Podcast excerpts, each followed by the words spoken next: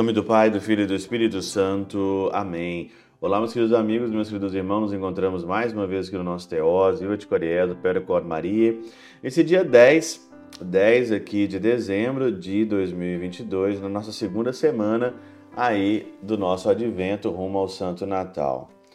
O evangelho de hoje, de Mateus 17, 10, 13, fala aqui sobre a vinda de Elias que aqui na Catena Áurea, os nossos é, comentadores, São João Crisóstomo, Santo Agostinho, diz que Elias é João, João Batista. Por isso que no versículo 13 aqui, então, diz, né?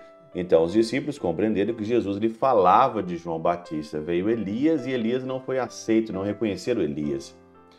Só que nesse meio todo, entre Elias e João, Jesus aqui, ele anuncia mais uma vez a sua morte porque ele fala assim: ao contrário, fizeram com ele tudo o que quiseram.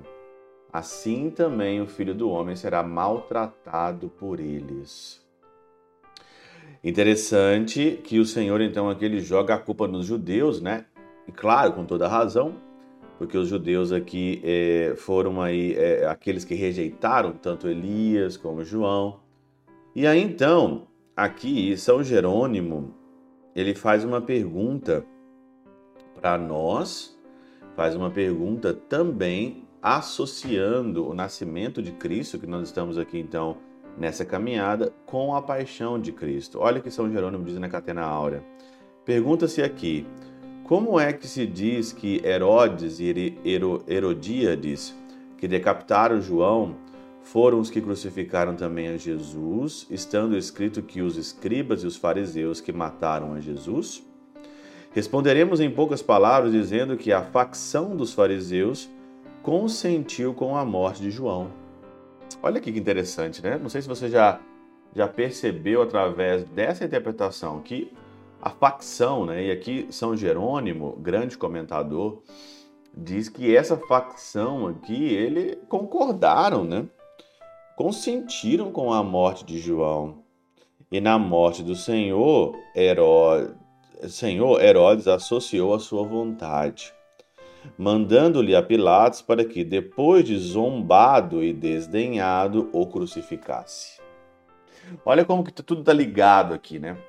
E você pode perceber claramente que tiraram Jesus de cena, tiraram João Batista de cena, tiraram Elias de cena, simplesmente por um incômodo pessoal de Herodes e Herodíades. Claro nós sabemos eh, claramente que existe um propósito maior da salvação, totalmente teológico, mas agora aqui, pisando no chão, a gente pode associar isso mesmo que Jesus, João, Elias incomodavam politicamente, incomodavam estruturalmente, falavam coisas que eles não queriam ouvir, por isso que era mais fácil tirá-los de cena. Quando João Batista então ali foi decapitado, Ha, os fariseus. Os fariseus concordaram. Como todo mundo concordou quando Jesus também foi crucificado, concordaram plenamente ali. Então, se você pegar isso hoje na nossa vida e nós colocarmos isso aqui em, em na prática, quem de nós, né? Quem de nós aqui não fica também no fundo, no fundo, no fundo, no fundo, no fundo, feliz quando alguém que te incomoda sai de cena, não é? Não é isso? Por quê? Porque a gente não consegue sofrer nem um pouquinho de incômodo. Aquela pessoa da pastoral, aquela pessoa da igreja, quando ela sai de cena, você fica feliz, né? Porque ela saiu de cena, porque ela é, é, te questionou, né? Que ela, é, talvez ela te incomodou, sofrer pequenos incômodos, né?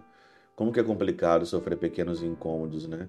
Ali Herodíades, Herodes, a facção dos fariseus, Jesus incomodava, incomodava muito. Então era muito mais fácil, então, ali tirá-los de cena.